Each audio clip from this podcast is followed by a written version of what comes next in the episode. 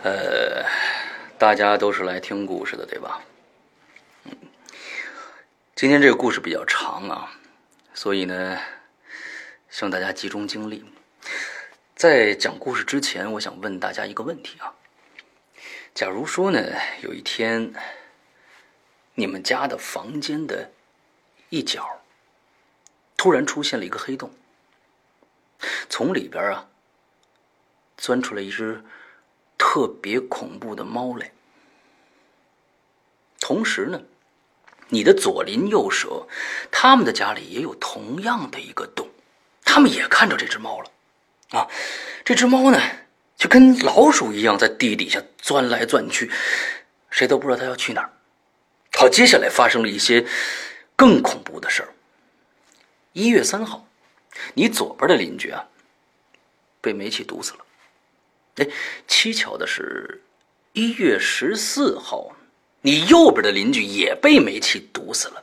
好了，现在是二月二号，请注意我说的时间关系啊。二月二号，那好，现在问题来了，我要问大家，问题来了啊！你们觉得这两起死亡是这两个邻居都死于意外呢，还是他们的死？跟这只猫有关系，或者是他们是被别人害死的，而这个凶手呢，极其的狡猾凶残。那只猫啊，是为了转移大家的注意力而制造的恐怖现象呢。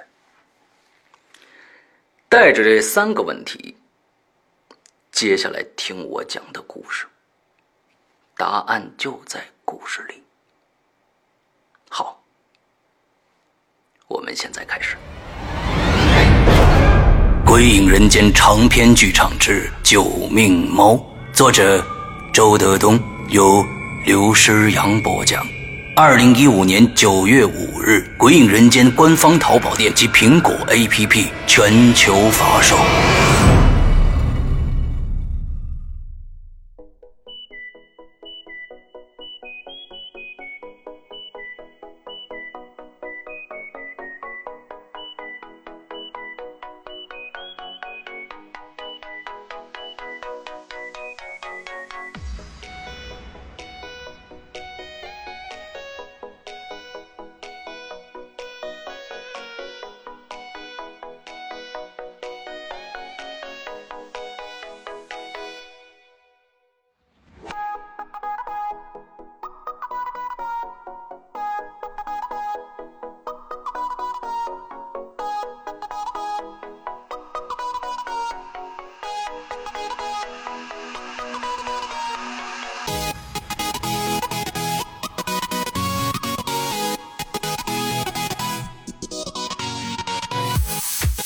听众，大家好，欢迎收听影留言，我是沈阳。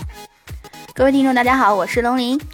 哎，那我们上个星期啊没有更新正版的影留言，我们更新个盗版的影留言，也不算盗版。我们那个，我们那个其实算一个，我我后来想，可以算一个。嗯，鬼影在留言啊，对，鬼影在留言，对对也可以，嗯，对对，鬼影在留言。那其实呢，我们上个星期就是呃，我们鬼语者三强啊，跟大家讲了一讲一些他们身边发生的事儿。那呃，也跟大家透露了一个非常棒的一个消息啊，我们将在十月三十一号举办一个盛大的 party 啊，叫这个鬼影呃，这个万圣。逼格大爬梯，非常非常长的一个名字啊，呃，也也就是到时候我们这次的十强加上我和龙鳞，我们十二个人啊，我们会在万圣节那天晚上从八点开始跟大家一直直播，每个人讲二十到三十分钟的一个呃完整的一个鬼故事啊。那最近呢，其实这个事儿也有一些变化啊，呃，当然了，有一些。有一些同学，我们在十强里面，一些同学可能因为自己事情实在是忙不开了，可能会有缺席。呃，当呃我们现在呃这个缺席的人现在还没有呃没有确定下来啊，那到底要不要缺席？但是我们的故事方向有了一个大的进展，对吧，龙鳞？对。呃，我们可能十我们我们这十多个人呢，将会讲同一个故事。当然了，每一个故事呢，呃，都是。独立可成章的啊，都是一个人就是讲一个意思啊，一个故事的完整。但是呢，这十几个故事连起来是一个大故事，所以呢，非常非常有意思。也就是说，你要是不。八点不来，你不听直播的最开始，你可能搞不清楚这个整个这个大故事是在讲一个什么故事。所以呢，我们这次呢，其实也是费尽了心思啊，想让大家跟我们一起熬夜。嗯，对，大家可以期期待一下十月三十一号。嗯嗯。之后呢？最近还有一些事情啊，就是说我们最近非常 BBS 上非常的火爆。那么 BBS 上的一些情况，由龙鳞来跟大家介绍一下。来，好，BBS 上面呢，最近我们的活跃人数是越来越多了。现在我们的有效注册用户已经达到了一万多人，此处可以有掌声。哎，嗯，然后呢，就是为了鼓励大家去发帖，然后我们现在。开通了各种各样的比原来更加丰富的游戏，就是除了黑道以后，黑道以外吧，就是我们有，就是以前的有江湖，然后现在呢有开始有了宠物游戏，但是你要怎么去经营这个宠物呢？提高你的发帖量吧。OK，嗯，你只要发出有意思的帖子，然后有人给你回帖，你的宠物就会蒸蒸日上，然后蓬勃生长，是吧？嗯，对，最开始领一个一个蛋是吧？我领了六个蛋，他们都说你这是要干嘛？你这是要炸谁？我说，呃，我说是去炸碉堡，那学董存瑞呢。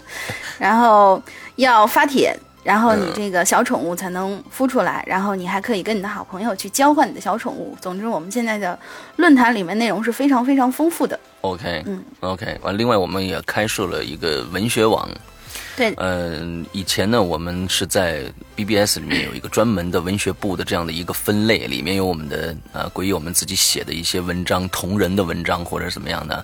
我在这些文章里有时候会变成一个非常娘炮的家伙，呃，这个而且是旋转写的啊。我们的这个论坛的制作哦，对了，这篇文章大家一定要到论坛上面去看啊！这石阳哥的形象简直是大颠覆，颠覆成什么样？你自己去看吧。完之后呢？嗯，完之后，我们的这个我们内部的几个人商量了一下，之后呃，晴雨啊，呃，龙鳞啊，我要旋转，我们几个人商量了一下，我发现，就是他们觉得，嗯，这样跟帖的话啊，大家找这个，比如说我我已经听到第十几章了，我每次看这个帖都往后往后倒倒倒倒倒倒很长时间才能倒到最新的这一部分，所以呢。就有萌发了一个新的想法，说能不能做一个真真正正跟其他起点呐，或者盛大以前盛大文学啊什么的一样的一个文学网——鬼影文学网。结果这个文学网在我觉得好像一两天之内旋转就做出来了。对，这个整个的构架就搭起来了。完了之后呢，把我们所有的文章全部放到这个文学网上去了。怎么进这个文学网啊？大家在主页上就你能看到上面的大选项就有“文学网”三个字，你点文学网进去。就是了，啊，那我们的是一个新网站，一个新网站，在那里边就跟其他的看书的网站是一样的了，呃，分章节这样子，也慢后面更更新什么，你点那一章就直接可以看了，就非常非常的方便。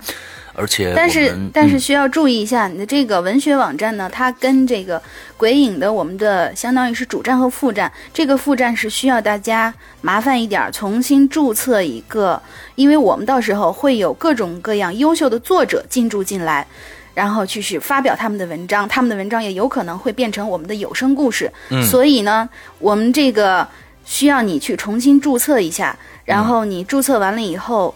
有工作人员帮你审核，审核通过以后，你就可以去看文章，或者是发表你所想要的文章。你还可以申请作者。嗯嗯嗯嗯，对对。之后我们要做这个文学网的目的其实很简单，也就是说，好的作者进来以后，我们可以合作用你的作品，我们在所有的公众平台上展现你的。作品变成有声化，另外还可以玩一个非更更有意思的游戏，就是说有一些作者他有一个已经胸中有一个非常宏大的一个篇幅的作品了啊，也故事也非常有意思的话，我们可以按照同步进行的这种更新方式啊，就作者写一张，我们做一张；作者写一张，我们做一张。之后这样有声平台和文字平台同时更新的这种方式，我觉得这个是别的呃任何的其他的地方都没玩过的一个形式，是只有我们鬼影现在可以玩得起这件事儿。所以呢，请大家呃。觉得自己有很多好故事的这样的这个作者加入到我们鬼影的行业来之后，你的你的作品有可能会变成非常专业的有声书，甚至哦，甚至可能会变成电影剧本。对，所以呢，这就是我们目前来说网站上的一些一些新的一些想法。那么，我们也遇到了一些问题，什么问题呢？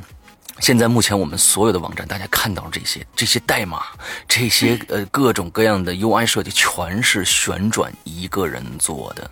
那么他一个人，大家我估计我们听众里面有很多程序员啊，这个工作量是非常非常浩大的。现在原来是一个网站，现在变成两个网站，所以呢，它有点支撑不住了。这样的话呢，我今天在这里要跟大家念一个招贤令啊，招贤令。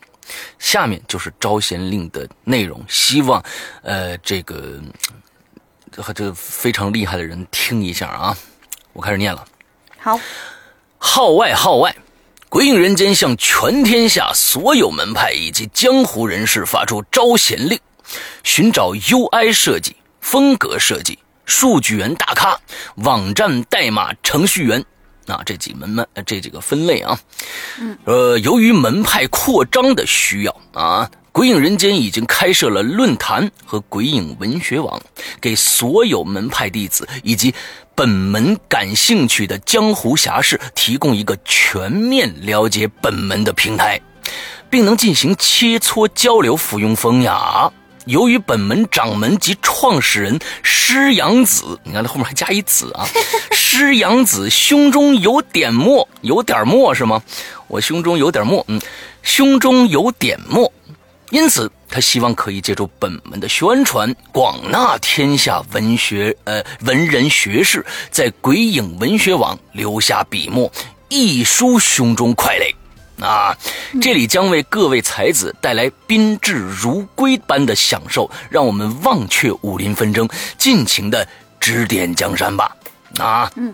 然而呢，我们深知这个任务的艰巨性，在搭设平台的过程中呢，我们首席铸剑师旋转子啊，已经是这个不行了。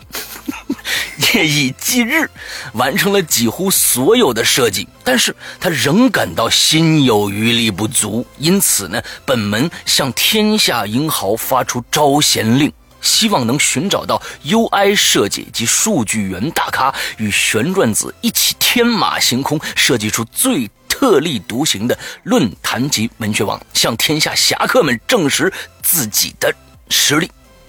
这个招贤令一经发出。任何有志之士皆可接令，并在得令之日起三日内提交自己的简历及作品小样或者代表作，只要能证明自己实力的，皆可。我们这个这个所所谓的简历，这个作品小样啊，是 UI 设计和这个数据源你曾经设过设计过的网站的这种小样啊，不是有声作品啊。嗯嗯，呃，截止日期是。二零一五年十月七日，内容请发至首席铸剑师旋转子的邮箱。邮箱是什么呢？鬼影全拼啊，鬼影 club 还是跟我们 BBS 是一样的，鬼影 club C L U B 啊，club at foxmail 点 com，foxmail 啊，f o x m a。L I L 点 com。啊，鬼影 club at fo 呃 foxmail 点 com 啊，就是发到这个里面去。二零一五年十月十五日，经过旋转子及本门掌门、本门资深长老的协商与讨论，我们将公开公布得胜者。这次呢，我们将选取这个将选取寻找 UI 设计、风格设计、数据源大咖、网站。代码程序员这几个职位啊，得胜者将能有机会与掌门师阳子 一起参与讨论设计的思路，并将自己的思路和概念融入到论坛及文学网的摄入设计当中。一切完成后，参与设计的各位大咖的名字也将被镌刻在版面之上，让所有天下的文人骚客们啊，一定说是骚客哦，骚客们一睹风采，顶礼膜拜，留给后人一段佳话。嗯，大概这个招县令就是这个样子啊。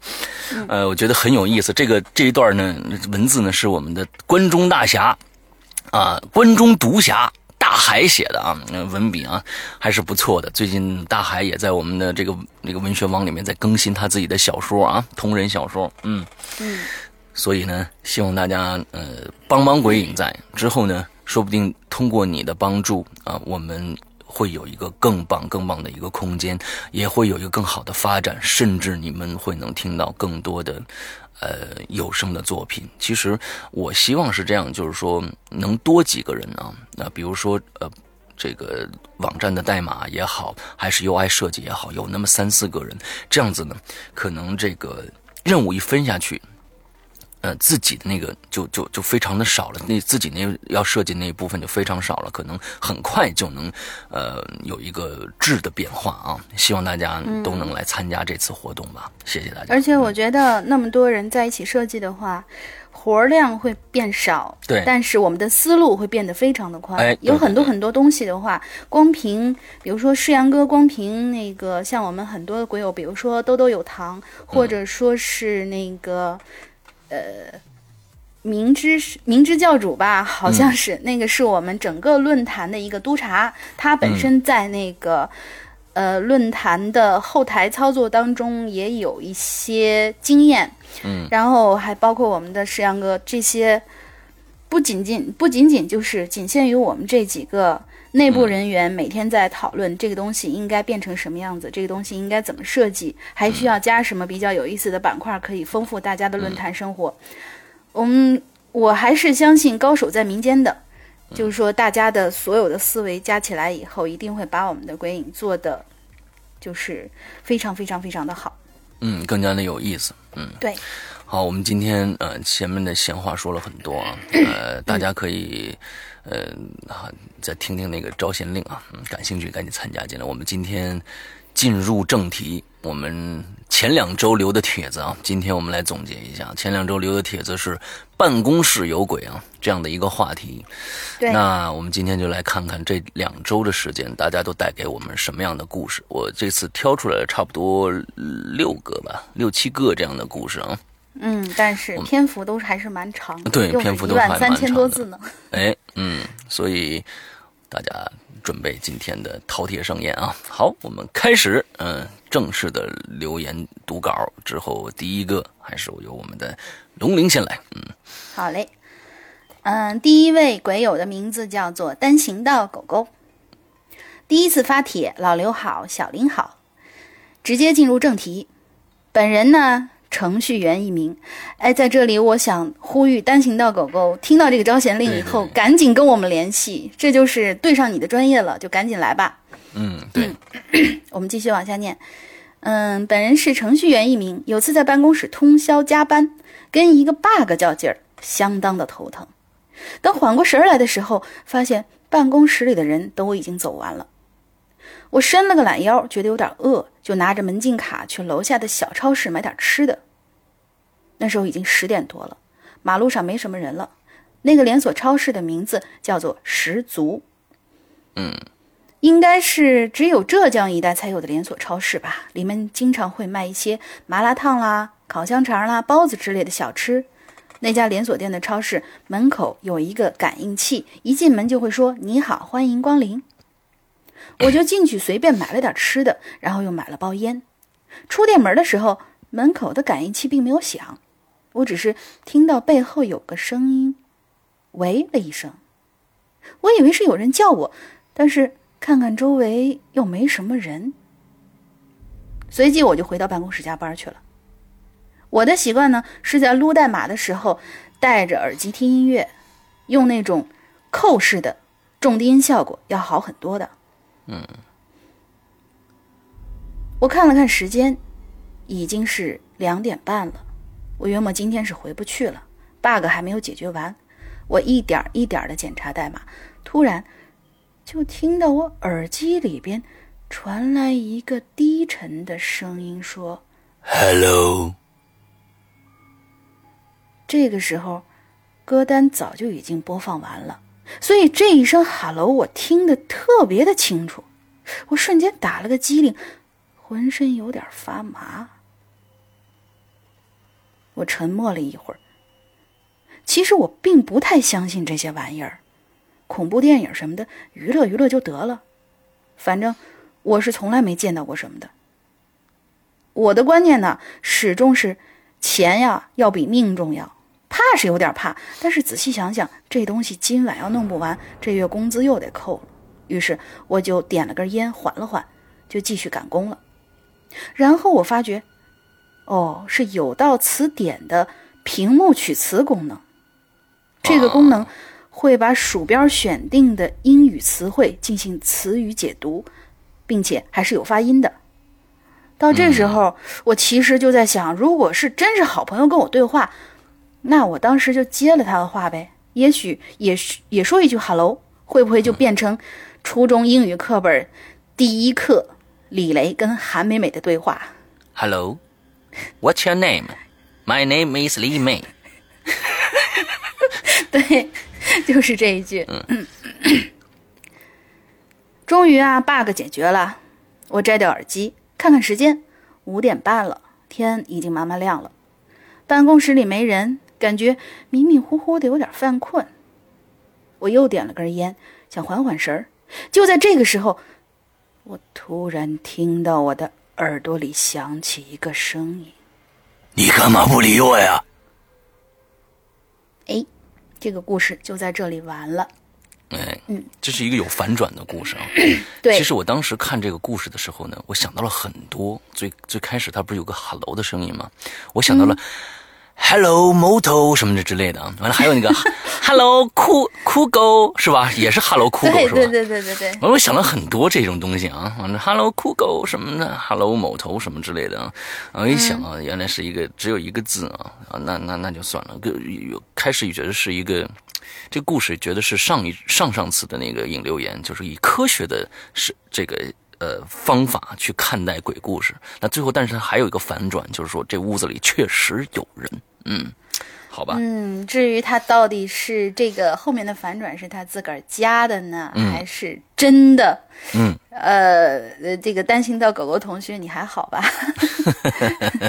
呃，我在这儿想跟大家说一个事儿啊，就是说呢，最近呢，我在留言上看了很多的留言，有有，经常有人会说这么一句话，嗯，就是说。你们这故事啊，一听就是假的啊，太假了！一看就是什么各种桥段传出来的，嗯，太假了。我请问，你怎么能判断这个故事是真的呢？难道你有一个准则吗？一加一等于二，你就绝对知道啊？它只要不等于二，这就是个错误的答案。那假如说你有这样的一个论据的话，你可以说它是假的，因为我们所有人都没法证明这个故事。到底是真是假？我们也我们在这个节目里面只是想跟大家分享一下，大家听一听这样的一个感觉就够了。我们从来没有说它一定是真的或者一定是假的。其实下这种断这个结论的同学啊，你也是实在是有一点过于的嗯这个不客观了啊。好吧，我们接着来读下一个。读到下一个的时候呢，腐乳拌豆腐，我们的老朋友了。而且呢，最近呢，大家会听到，其实就是腐歌啊。对，家大家最近还能听到腐歌的两期专访。哇！他呢，给大家带来了一位我们身边的一位不愿透露姓名的非常非常神秘的一位男鬼友，他自己的故事。我听完了。就是说，当时是好像是晚上三点了，晚上很晚的时候，之后，呃，这位同学和福哥聊了三个小时，聊了他这一生里边遇到的所有的诡异经历。之后，他，呃，福哥说：“你这些故事能不能我讲给石阳哥听，因为他他是死也不要不会讲给我听的，我现在都不知道这个人是谁啊。嗯，最后他勉为其难的说：“那你要讲的话，你一定要把我的名字和在这里边故事发生的地点全部要改掉。嗯，要不然你不要讲，因为这里面有有非常呃多的关于他身份的事情，他不能透露出来。所以呢，那上个星期的一天，我和福哥录了两个小时。”分为上下集，会在下下下周吧，跟大家见面。一共也就基本是过完国庆以后。对，过完过完国庆以后，我们这一周呢，还有一个《鬼影在人间》的节目，是我采访我们这个群里边的一位盲人朋友啊，呃，哦他给我们讲的一些恐怖的经历。嗯，请期待一下星期三啊，福哥这一期再往后拖啊，大家嗯嗯嗯期待一下就好了。我们来练这个好福哥腐乳拌豆腐的这个故事啊。他说：“哈哈哈最近呢，我从我同事那儿听来了两个故事，正好可以拿来用啊。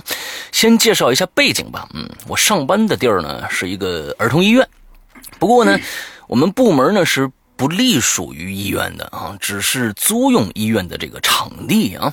这个医院不是特别大，五层楼啊，建筑呢是这个回字形的啊，分四个区域，红、黄、紫、蓝。我们办公室在紫区的三层啊，大家可以想一下啊，紫区的三层。呃，另外再介绍一下我这位同事啊，今年五十多了，是一位很和蔼的白人老太太。那我们知道福哥是在加拿大啊，所以呢，白人老太太说这个外国老太太，嗯，第一个故事呢是有关电梯的。事情呃，事发的这个电梯呀、是在距离紫区斜对角的黄区。我这位同事每天上下班都开车，因为呢靠近子区的预留停车位都满了，只能把车停到黄区下面的下面的停车场啊。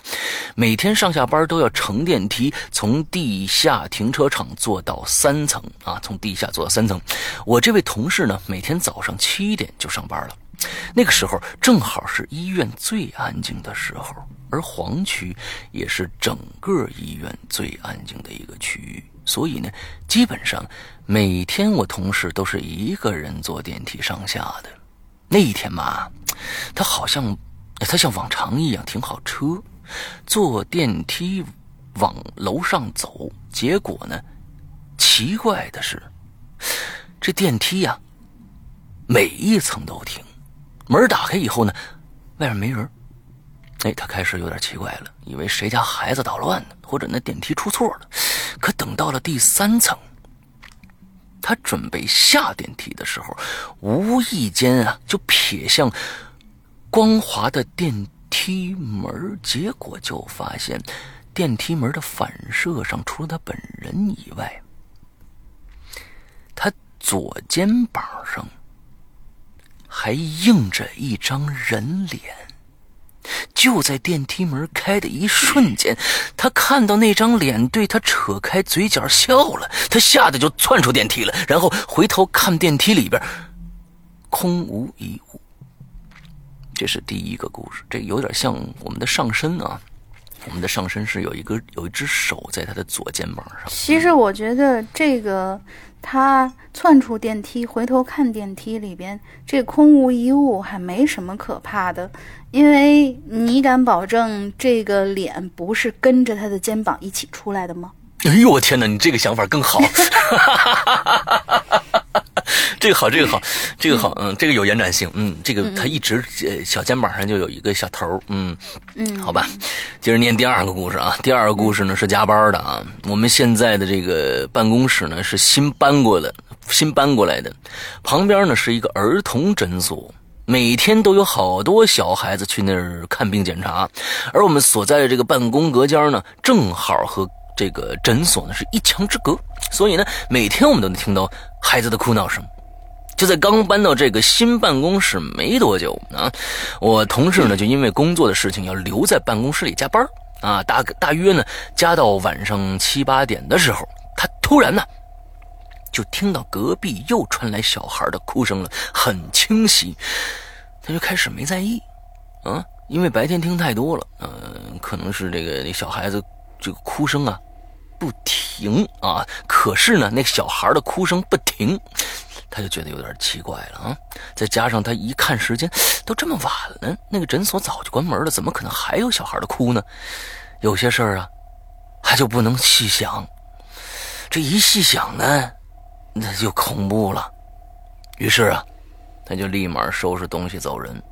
临走的临走前呢，特意路过那个诊所，往里边他就看了一眼。这里面啊，黑漆的，黑漆漆的，那他就立马跑回家了。这第二天呢，他没听说有什么奇怪的事情发生，而晚上加班呢，也也再也哦也再也没有听到有小孩的哭声了。至于为什么他没有通知保安去查看，这个故事我就保留一下，以后有相关的故事我再说吧。哈哈哈哈哈！你看他他这卖一个关子，看来这个故事有后续啊，看来有后续，所以大家也看看这个医院到底是怎么回事。以后可能我们的副歌还会给我讲给我们听。嗯我觉得医院里面能够发生的事情简直是太多太多了。嗯，对。好，下下面一个，下面一个，它好像分成了三个故事，对吧？对，呃，那我们这样，我们一人一个故事。第一个故事你前言加第一个故事你来，第二个故事我来，嗯第三个故事你来，好吧？来，好嘞。这位鬼友的名字叫做笑禅，哎，那是我的第二份工作，由朋友介绍的。和之前的工作一样，都是做景观设计。公司的规模不是很大，位于靠近市中心的一座中层写字楼的二十三楼的电梯左侧。嗯，公司分为左右两间大办公室，左边的办公室是我们施工图部和效果图部，而右边的大办公室则是方案设计部。嗯，现在我们来讲它的第一个故事。这个故事的名字叫做“影”，影子的影。第一件事儿的发生时间，我至今记得是二零一二年的五月八号，因为那是我去这家公司上班的第一天。忙碌了一上午，殷勤的帮新同事打下手，积极的做着分派给我的工作。一个上午下来，真是身心疲惫。中午休息，同事们大部分都下楼去吃午饭了。我跟剩下的同事一样，自己带了饭。公司呢有冰箱和微波炉，给带饭的职工热饭用的。微波炉就放在我这间左边的办公室。我们这间办公室是个长方形的，我的位置又位于最边上，也就是我这一排到我这儿就算是到头了。靠着最外侧最外侧的落地窗，平时可以俯瞰下面的车水马龙。按道理说，这位置还是相当不错的。可惜夏天的太阳太大，照得我都快化了。看着大家排队热饭，我这个新来乍到的人，自然是让其他人先热。我回头看了看，发现我这边办公室的同事几乎都是清一色的下楼吃饭的，来热饭的都是隔壁办公室的方案设计师。大概过了有半小时，终于所有人都热完饭，回到自己的办自己的办公室了。我才从冰箱里取出饭盒，放在微波炉里调了五分钟，回到座位上，瘫坐在上面，静静的等着。也许我是真的饿坏了，忙碌了一上午，本来就很饿，还等了半个小时，看着别人从微波炉里取出香喷喷的饭菜，肚子里早就打鼓了。滴滴滴的响了三声，嗯，看来饭已经热好了。我从微波炉里把饭拿出来，狼吞虎咽的吃完。午休呢，只有一个半小时，现在剩下四十分钟不到。我想小憩一会儿，睡个午觉。于是我拉上窗帘，把太阳隔绝在外边，又关了办公室里的灯。屋里一下就暗了下来。我伏在桌子上打起了盹儿，翻来覆去一会儿，就始终觉得电脑的显示屏有点晃眼，于是就把没完成的工作保存了一下，直接关了显示器开关，这才继续的迷迷糊糊的睡了过去。不知睡了多久，睡意朦胧中听到了几个脚步声。我以为是上班时间到了，就爬起来看了一下手机，发现才过了十分钟。想是下去吃饭的同事回来了，也就没在意，想直起身子换个姿势再眯一会儿。就在直起身子的瞬间，通过漆黑的电脑屏幕的反射，就看到我身后有一个身形消瘦但是很高的男人，穿着一件黑色的风衣从我背后走了过去。起初我并没有多想，调整好姿势，又继续趴下去睡。可就在头挨进胳膊的一瞬间，就觉得不对劲儿啊！我那时候还没觉得害怕，只是在那么几秒钟里，脑子就突然想到，就我这一排已经是最后一排了，右边根本没有空位置了，而我也记得坐在我背后的同事应该是一个身高不高的女生。而且现在这种天气，怎么会有人穿风衣呢？我就连忙回头，发现我背后根本就没有人，那个女生也没有回来。我又左左右右的环视了一下办公室，一个人都没有，一个人都没回来。我的冷汗瞬间就从背脊上流下来了，原本朦胧的睡意也一下清醒了。在座位上呆坐了一会儿，试图搞清这是怎么回事儿，但终究是一头雾水。于是我再也不想睡了，就拉开窗帘，打开灯，直到办公室里的人陆陆续续回来，我的心情才慢慢平复。这件事儿我没跟任何人提起来过，毕竟我刚到公司，可不想给同事们留下神神叨叨的印象。加上也是大白天，所以我也没有感觉到特别的害怕。嗯这是他的第一个故事啊。对，第二个故事我来。嗯我天，第二个故事好长啊。耶，嗯，来吧。第二个故事叫打印机的故事啊。嗯。呃，第二件事呢是什么时候发生的已经记不清楚了，但是呢还是在那家公司。那个时候啊，在赶一个项目，和这个同事（括号啊是女的啊）两个人加班到凌晨。隔壁办公室的人已经走完了，但由于打卡机在那边，所以呢，他们走之前呢也没锁门，于是呢，呃，只是把所有的灯和相关的电闸关了。大概到了凌晨两点多啊，我们这边的办公室也就剩下我们俩人了。同事呢伸个懒腰，说饿了，想吃东西。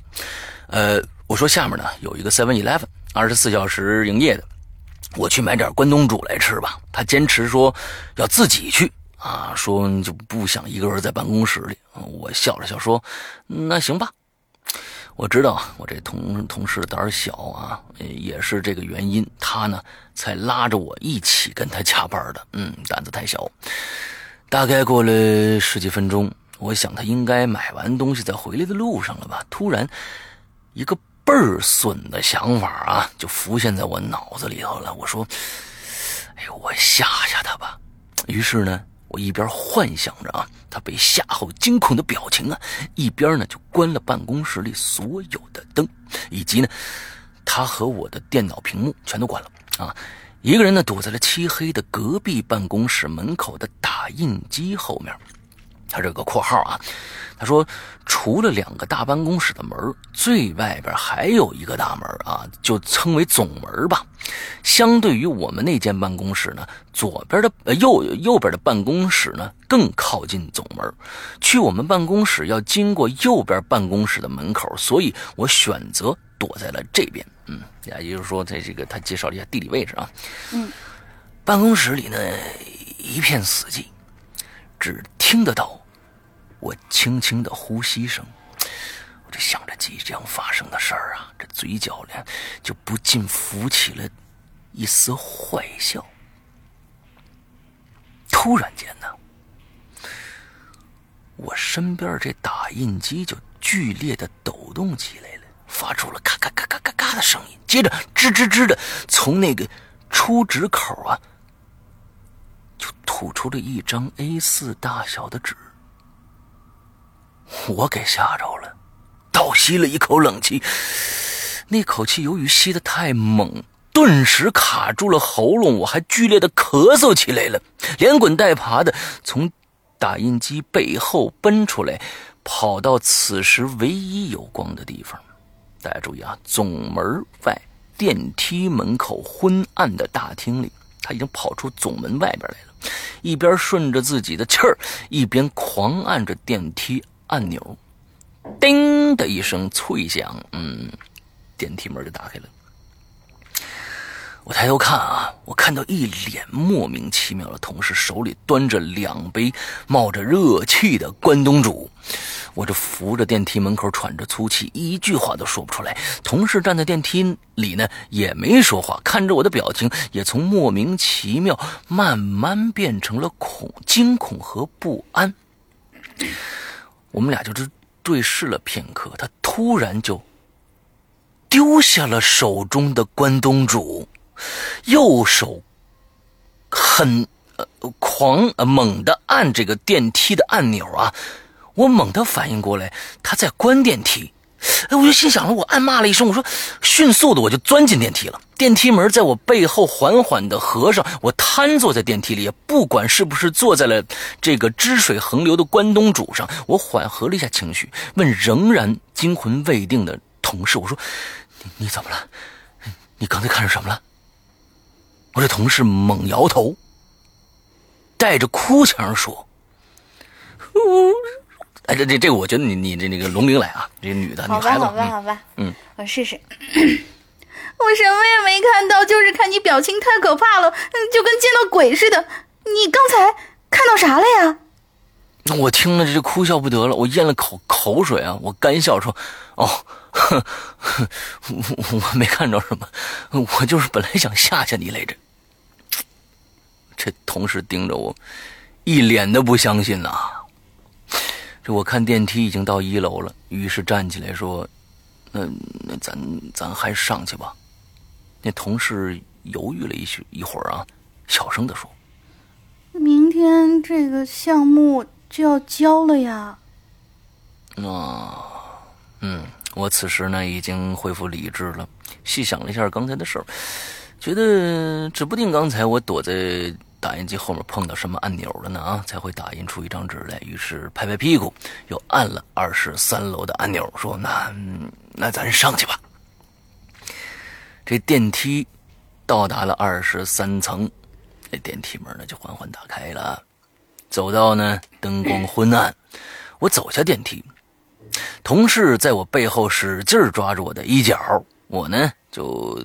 只能嘿嘿嘿干笑了一下啊，鼓起勇气朝一片漆黑的办公室里边走去了。走到门口，同事探出脑袋朝我们的办公室看了一眼，惊恐的问道：“怎么灯都关了呀？” 哦，对，你是你啊，啊，我就佯装没事说：“啊，没事没事，这是是是我关的。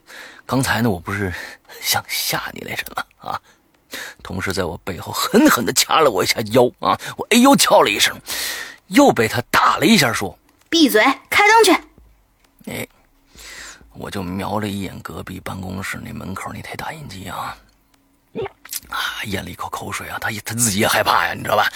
走进我们办公室，在墙上摸索了一会儿，吧嗒一声就打开灯了。这白炽灯啊，晃了几下，终于亮起来了。我呢，暗暗的舒了一口气，走到座位上说：“哎呦，哎我跟你说，这电脑啊，只是这个屏幕关了啊。”我们俩坐下来，打开屏幕，再没说一句话，闷头又画起图来了。慢慢的呀，我就感觉我这同事越来越急躁，不停的摔鼠标。大概十分钟以后，他终于忍不住了，把鼠标一摔。起身开始收拾东西，一边说：“哎呀，不画了，不画了，不画了，明天再说吧。交不了这个项目，我就跟老总说是你吓我的。”这我我只能苦笑一声啊，我也只能把这个我就关机了啊，跟他一起开始收拾东西。收拾妥当呢，我和他关了灯，摸索着锁上我们这边办公室的门他拉着我衣服指了指隔壁办公室说。哎，我串行了，哦，对，好，好，好，我们终于也有串行人了，嗯嗯，对，挺好。忽略忽略，我不经常串行的。嗯，他说：“你去把那边灯打开，打卡。”啊，我就哦了一声啊，又慢慢走到隔壁办公室，有他在身边呢，倒是不那么害怕了。于是呢，面对着黑洞洞的办公室，心里呢还是有点毛毛的啊。我摸到那个开关，吧嗒一声按了一下，啊，灯没亮。同事在我背后急气急败坏的说：“蠢呢你，电闸还没开呢，灯怎么会亮呢？”啊，我脑子里嗡的一声，一股一股股冷气从背后窜起来了。我心里想了，如果电闸没开，那刚才那打印机怎么动了呢？想着，我的眼睛又不禁朝身后那打印机看去了。那打印机静静的放在那儿，昏暗的月光从落地窗洒进来，只能看到打印机漆黑的轮廓。我强我强自镇定下来，回过头继续摸索电源的开关、电闸的开关，可。半天都没摸到，这个时候，同事已经开始剧烈的喘息起来了。终于，他沉不住气了，猛地拉拉我追，拉拉我衣角，朝电梯跑去，一边跑一边狂按着向下的按钮。这时候，电梯打开了，他一下子窜进去，在电梯里朝我叫道：“哎，走吧，走吧，走吧，卡不用打了，卡不用打了。”我原本刚平复下来的心也被他这么一突然的举动给惊吓到了，又重重新提把这个心呢就重新提到了嗓子眼儿。我也立刻冲转身冲了出去，反身摔上总门，以最快的速度锁上，几乎是跳上了电梯。我一上来，同事立刻关上门，电梯顿了一下，迅速朝下驶去。我和我的同事呢，同时舒了一口气。电梯到了一楼，同事噌的一声冲出电梯，我赶忙追上去抓住了他。我说：“你干嘛呀？你跑什么跑啊？”我我平复了一下呼吸，接着说：“哎，其实啊，我跟你说，刚才你买东西的时候，我我不听，我不听，我不听，你别跟我说，别跟我说。”同志忽然就捂上耳朵了，朝路边跑去，拦了一辆的士，跳上车就走了。我愣愣的看着远去的车呀，身体摆摆着尔康的姿势啊，说的我都想咳嗽了。嗯，嘴里嘟囔着：“哎，你你你倒是捎我一段啊！”这旁边的门卫啊。用这个揶揄的目光看着我啊！回到家，我也懒得这个洗漱了，躺在床上翻来覆去的睡不着，直到四点多才似睡非睡的眯了会儿，脑子里呢却不停的出现打印机吱吱扭扭的声音，被打印的黑乎乎的纸张从这个出纸口一张一张的飞出来。早上我早早的跑到公司，前台已经到了，我是第二个到的。前台笑着说：“哟，今儿这么早啊？”啊，我随便应了一声啊，走到这个打印机跟前，我就问他：“我说，哎，早上没人打东西吧？”他抬起头说道：“我这刚到，电脑都没开，打印什么呀？”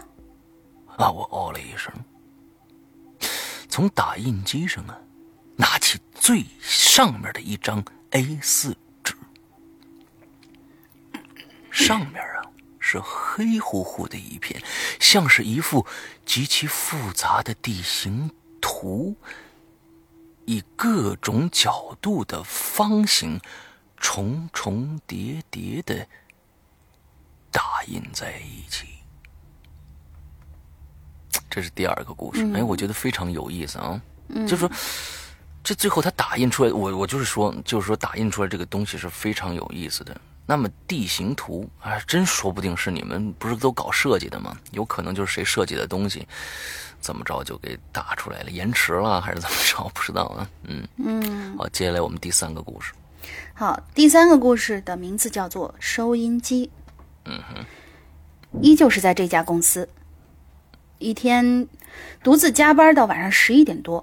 终于把手上的活忙完了，在座位上狠狠地伸了个懒腰。当时在痴迷一款对战游戏，就是《英雄联盟》，每天不管几点下班都要上线去拿个首胜。所以当时虽然有点晚了，但也没着急回家，而是来到了隔壁的办公室，开了一台电脑，就在公司玩几局。因为隔壁这台办公室是做方案用的，需要运用各种软件，比如说 PS 啦、3D Max 啦、草图大师等等。电脑的配置呢比较好，所以才跑到这边来玩。我电脑很快进入了游戏的界面，为了给办公室公司省电，我又起身把其他灯关了，就开了一盏我头顶上的小灯。嗯，这样做主要是显得比较有氛围吧。游戏进行的如火如荼，两边你来我往，打的旗鼓相当。我一个不留神就被对面的三个人给杀了，画面一下就灰了下来。我看着游戏里的倒计时，给自己点了根烟，等着游戏里的自己再度复活。嗯，可就在这个时候，一阵嘈杂的电流声突然在办公室里响起来，吓得我猛地站起来。我立刻就朝声音的源头看过去，那是一台放在角落里的老式收音机。那声音就像是搜索不到电台时候，收音机里会发出的那种哗哗的声音。嗯，白噪声。对，我的心就像被一只无形的手狠狠的拽住一样。头皮就一阵阵的麻了起来，就像是地板漏了电似的。那个收音机我认得，是我们总工的东西。黑漆漆的一个方匣子，正面有四块砖展开那么大，厚度也有两块砖那么厚。接收天线长长的伸着，足有一米的高，足有一米多高。嗯，在天线的最顶端。绑着一个红色的束发带，就是那种八九十年代的样式，红色的透明的纱布，边上镶着一圈金边儿。平时看呢也没什么，觉得挺复古，还蛮好看的。可此时我看着那个黑匣子，却仿佛看到了一个怪物。我就迅速跑到那个收音机跟前，想关掉它。可好死不死，那个收音机太复古了，按键一大堆，我一个个摁下去，一点用都没有。于是我就开始转动收音机边上的旋钮，正面转，反面转，一通乱扭。嘈杂的电流声在空旷寂静的房间里回响着，黑匣子在我的一番摆弄下，竟然开始自动搜索起电台来。电流声中时不时夹杂着一些。不清晰的歌声，或者是说话的声音。那些声音遥远而飘渺，最终却都被哗哗的声音盖住了。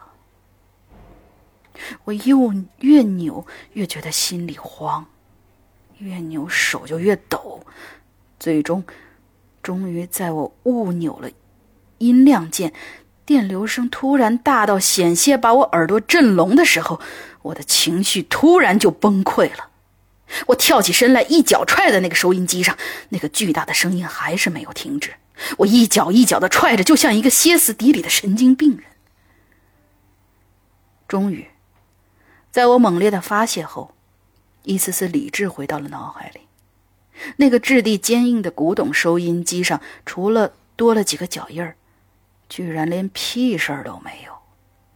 我绝望的转身，迅速把办公室里所有的灯都打开了，站在离收音机很远的一个角落里，拍着胸口，调整着呼吸。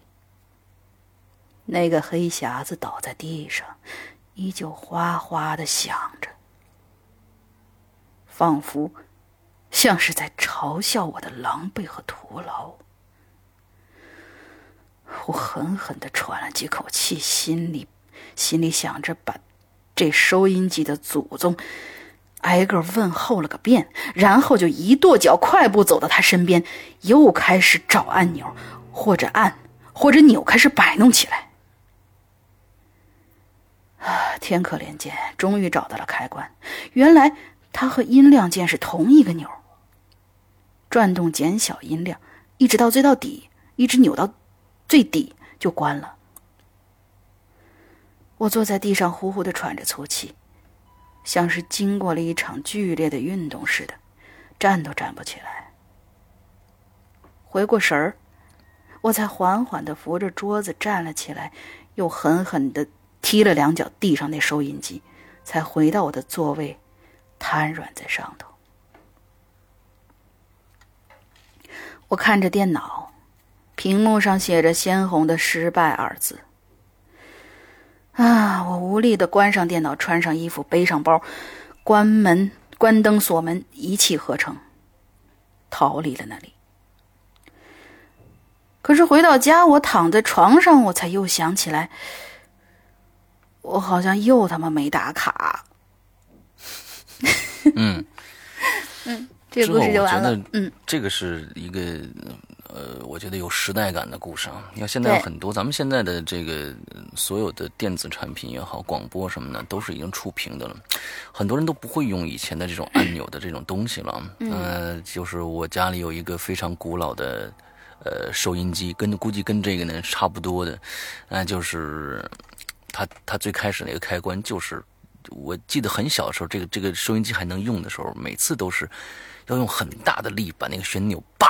一拧，他才听到那个那个音箱，因为给给电了以后有一个电流的冲击，听到音箱嘣爆的一声爆之后呢，慢慢的再扭它的声音，那个里边的声音才出来啊，就都是这样的一个东西。嗯，红灯牌的，我记得我们家那个特别有意思，有年代感。我记得那个以前我住在宋庄的时候，我爸爸在那儿。画画的时候，他也喜，因为他很喜欢很喜欢放各种各样的节目，但他其实并不是在听，他只是觉得旁边有东西响就可以了。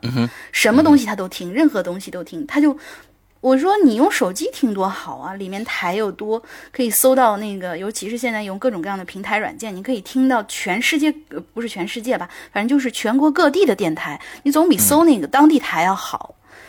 然后他就是。找了一个不知道，我我都不知道那个东西是哪儿找到的，就是你说的那种，大概就是一两块砖那么大的一个收音机，而且看起来还蛮新的，所以我才不知道他从哪儿到淘到的这个东西。我记得有有一次，就是我爸被被人叫出门了，出门可能吃饭去吧，然后他这个收音机他就没关，然后我就在那儿就跟这个我们这个鬼友一样，一通白活，到处白活找这个。找这个关关机的这个旋钮，到处都找不到，而且它的那个关机旋钮还不是在那个音量键那个位置，它是在，呃，电源的靠下边，它插着一根那个大头的电源线，就是那种 L 型的那种电源线，然后在电源线的最下边有一个几乎就是可能五六毫米的一个小钮，然后你往下一扳，它就关了。啊，那天把我抓狂的，所以我特别能体会的他刚才那种抓狂的那种感觉。OK。OK，好，我们接着来讲下一个啊，下一个同学叫 Laura 八八六二六啊啊，石阳哥好，龙姐姐好啊，终于可以把我们公司那个著名的凶宅拿来说一说了，太好了，嗯，听听凶宅是怎么回事啊？嗯。我工作在一家航空公司，名字呢就隐去了啊。国内著名的航空公司也就那么几家啊。公司在郊区，办公区呃办公区的后边呢完全是野地，还有几座荒坟夹杂其中呢。停车场也是野生的啊。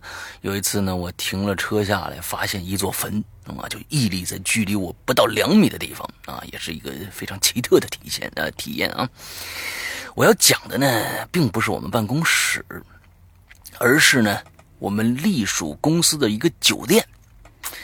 这座酒店和办公楼在同一个院子里面，啊，年岁呢已经很久了，主要用作这个机组过夜，对外营业机会很少，自然呢人气就不太旺，设施也并不好。这些故故事啊，都是我那些飞行的同事亲口告诉我的，而且呢，都是不止一个人遇到的，可信度嘛。大家自行判断一下啊！我觉得这个没什么可判断的啊，判断不出来。嗯，有一次呢，一个西安的机组就入住酒店了。机组出门在外啊，大家都是兄弟姐妹玩在一起的。下午休息啊，几个飞行员还有这个空乘就聚在一起打牌，从中午一直鏖战到太阳落山，大家呢兴致高昂。却没有人注意到有一件不正常的事儿发生。什么事儿呢？那就是啊，他们打牌这房间的卫生间里哦，一直有人在洗澡。大家想一下啊，一直有哗啦啦的水声。这开始呢，大家都没在意，以为呢就是有人在洗澡。直到牌局快结束了，才有一个飞行员提了一句说：“哎，咱们这屋，哎，怎么一一直有人在洗澡啊？这好像那水声没停过似的。”大家这才意识到有什么不对了，面面相觑，又都想起来。这时候就就就才想起来啊，说这酒店确实有各种各样的传闻，这才想起来，都有些毛骨悚然了。大家就提议，咱们去那卫生间看看怎么样啊？却谁都不敢，左右推让着。这个时候，这卫生间的水就忽然停下了，然后呢，他们就看着啊。有一个穿着白色浴袍、头发湿漉漉的女人，安静的、轻巧的，在众目睽睽之下走出了那个房间。没有人看着他的脸，一整个房间的人都吓傻了。最后呢，机长作为老大哥，壮着胆子去卫生间看了一眼，发现呢。地面是干的，根本没有任何洗澡的痕迹。这是其中的一个小故事啊。嗯。另一个呢，另外一个机组啊，这驾呃副驾驶呢。当时被就是当时啊，这个还有另外一个机组，这副驾驶呢就被分到了走廊尽头的房间，这就是作死。我跟你说，呃，先跟大家说一下啊，不管信与不信，出去住旅店，假如说你住的这个房间是最靠尽头的一间房子的话，你一定下去要换房间。这个是有经验之谈的啊。为什么不说？大家尽量这么去做啊。这个这个副驾驶 啊，你说。我说，我说，你说呗，那个把大家的好奇心都勾起来了，是不是？不是，我们前我们那个以前说过这个这个故事，就是说一定不要住住在最边上的一个房间，因为吓我一跳，我还以为你碰见了那个突然住住在对对对，我没有，我没有，我们从来没有，呃，但是我曾经碰到过我。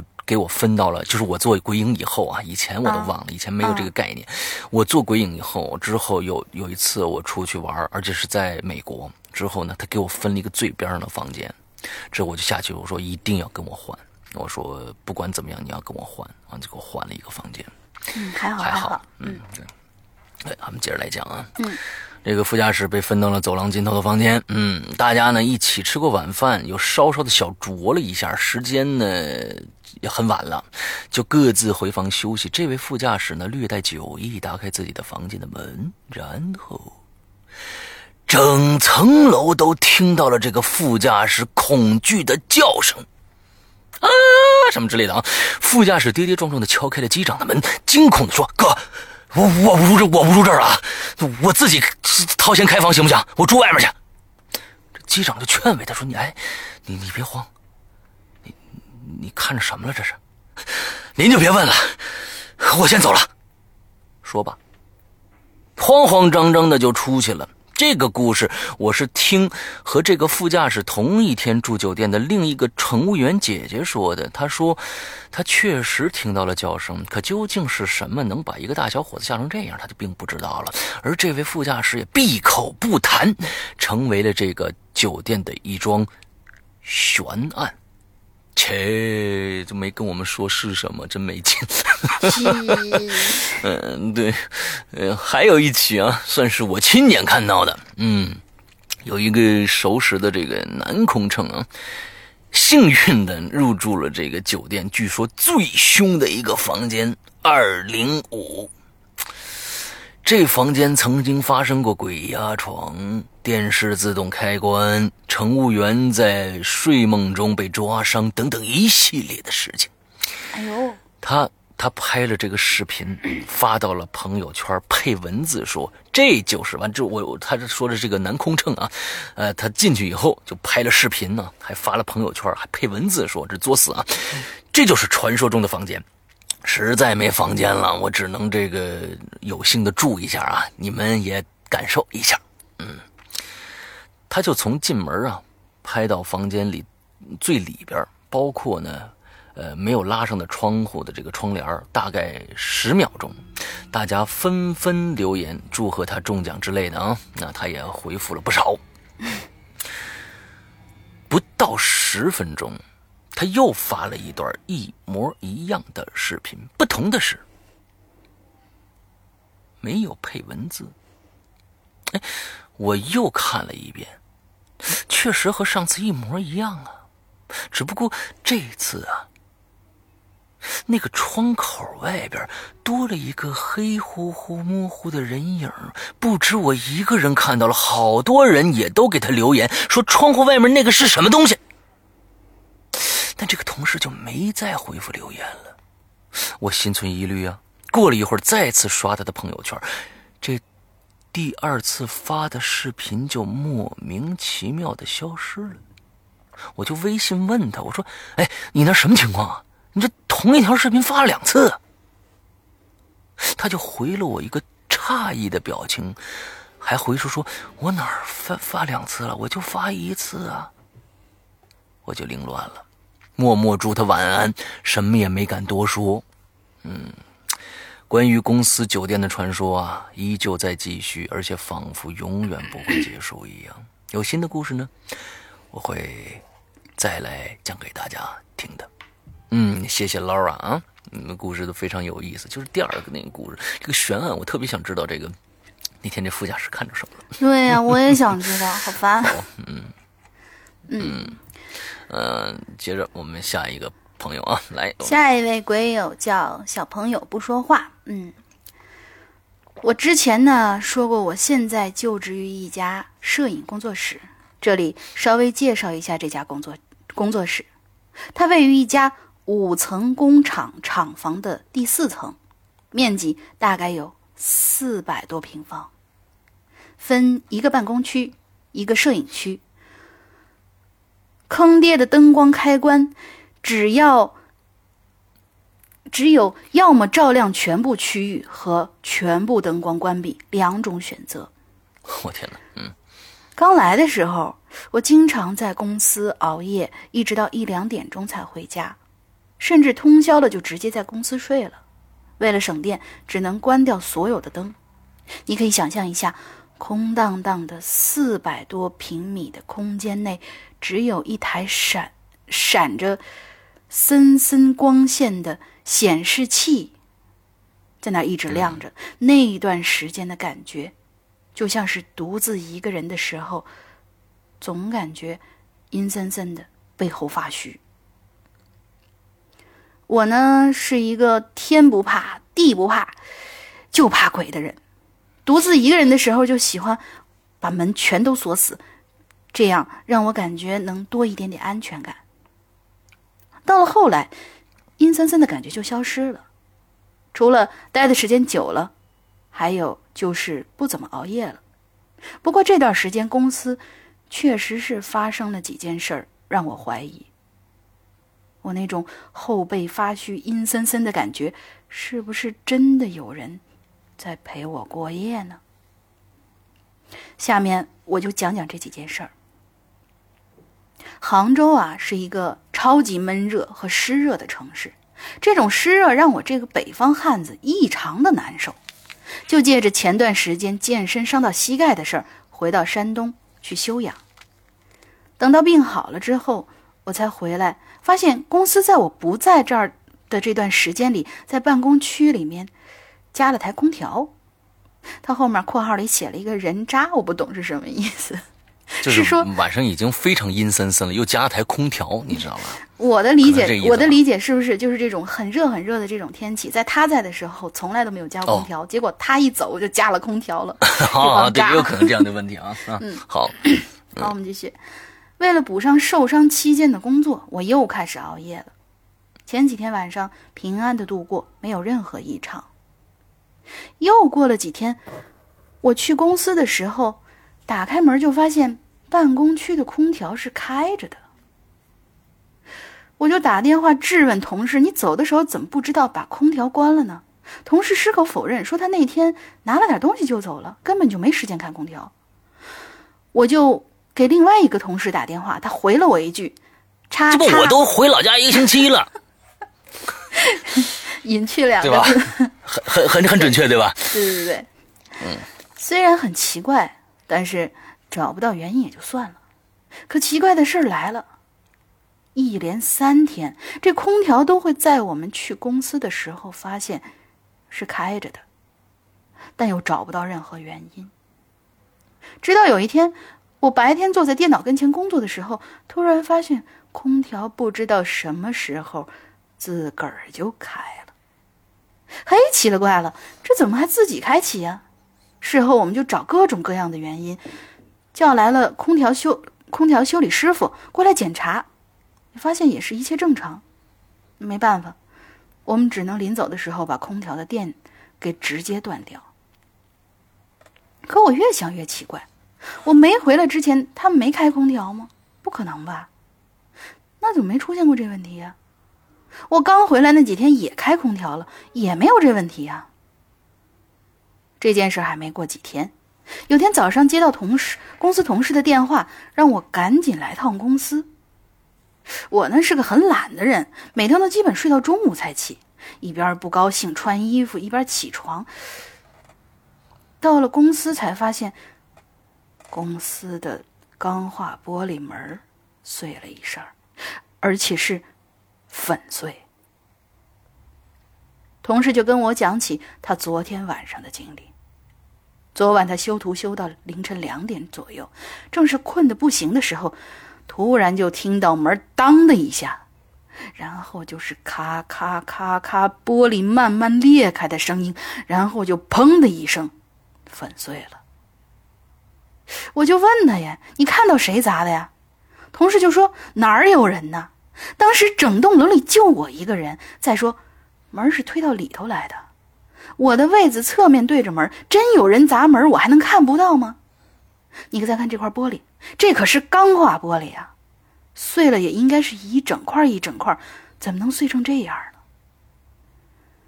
我一听他这么说，我心里有点虚了。你的意思是说，哎，你不不信基督的吗？回头你去你们教堂那买个十字架什么的回来呗。他一听也点头说：“嗯，是得弄一个，不过那个是不卖的。”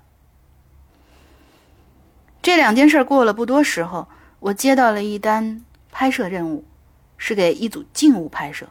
灯光架好后，我就发现引闪器总是自动开启。这引闪器呀、就是装到那个各个闪光灯和相机顶端，用来控制闪光灯与相机同时闪光的一种装置。因为当时当时时间比较紧，也不太影响工作，所以我就没想那么多。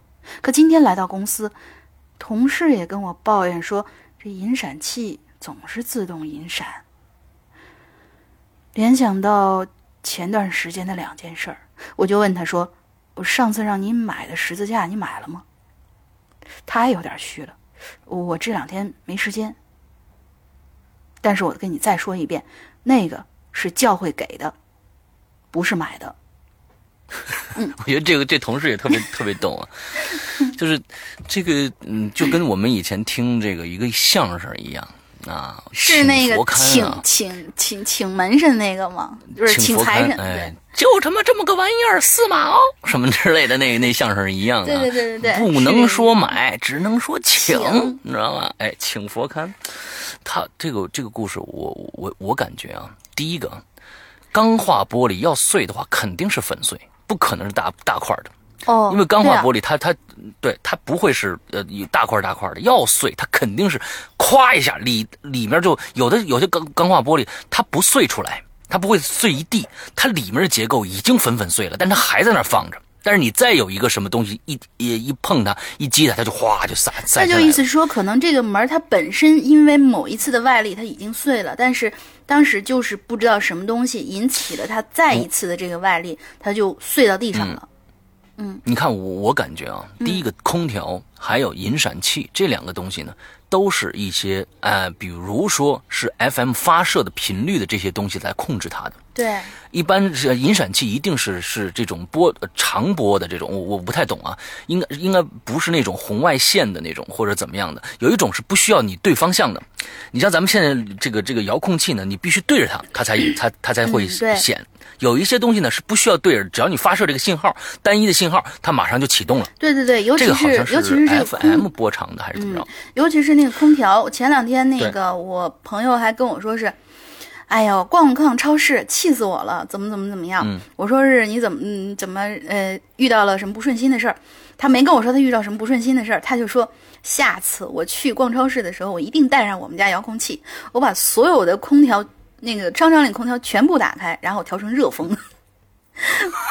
所以就是这个这个，我觉得这个控制吧，你有可能是不是说，呃，你周围的有什么办公室，或者说是有一些是不是有有居民他在控制这个的时候，你的空调接收到了这个信号以后，所以就自动开了呢？我觉得不见得是这个样嗯。子，有可能是他们整个公司的有一种像刚才那个也是震动，我觉得是震动引起的粉碎。要是一个人钢化玻璃，嗯，假如说你要拿一个东西把它打碎的话，其实还挺难的。我觉得是一种震动，有可能是一种我们感感觉不到一种谐波震动或者怎么着的，嗯，就跟地震一样啊。有一些有一些房房间它它正好到那个频率了，一一共振，叭，嘣的就这个这个玻璃就碎掉了。对，因为那个有那个很有很多震动，比如说那种小幅度的那种，比如说我们每次非常快，听那个非常快。听那个呃什么地震报级数的时候，都会说，人体能够能够感知的是多少级，人体不能感知是多少级。但是这个玻璃，尤其是你在四层楼层越高的这个震动，有可能就会比较就越高越明显嘛。对对它可能就能感受到，但是你人本身是感受不到的。对，嗯还有我我讲一下我们家的一个非常奇怪的一个事情，就是嗯我我卧室的空调，嗯、非常奇怪，只要按了空调键一开，我旁边的电视绝对打开，呃，呃，而且这个打开是跟你真真正用遥控去打遥控器去打开的话，是完全不一样的状态。它是这个样子的，比如说我按了一下遥控器，空调遥控器，叭，空调开了。吹了半天，大概有十秒钟以后，大家就记住这个时间，是十秒钟以后，这个电视才会打开。我不晓得电视的这个接收遥控器这个信号到底是来自于哪儿的。我研究了很长时间，而且还是有延空调来的的呢，而且还是空调上面这个主机，还是我的遥控器上面的一些余量的一些发射的一些信号？不知道。按说，假如说是同一个同一个频段上的东西，叭一开，你电视也开了，空空调也开了，不是，而是过了五秒到十秒以后，这电视才能自己打开。我就非常奇怪了，嗯，这个这个这每每次我找了很长时间的这个这个原因也没找到，但是每次都会这样吗？每次哎，每次，他不是说这个这次嗯那什么，下次那你关空调的时候，电视会关吗？不不会关，当然不会关，它只开，而且是五秒以后、十秒以后才开，这个我就就非常难解释了。希望大家呢，假如说有有懂这方面道原理的人，给我解释解释，可以给我留个言，我我我我看看能不能解决这个问题。这有点意思。好，下一个啊，下一个行小四儿，嗯，上次可解释的诡异没做啊，对，就是科学方式啊。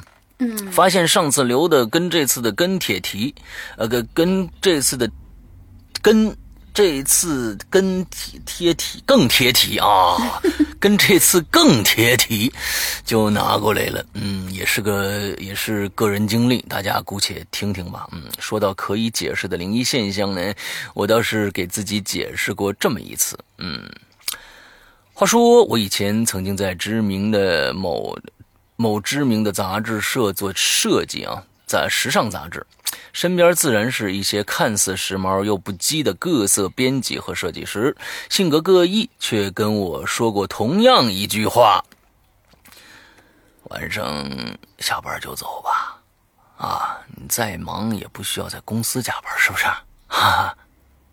呃，可是呢，于是呢，作为一个苦逼的这个设计师，我还是因为巨大的改稿压力，在某天下班以后，对着电脑努力奋斗，直到十一点多。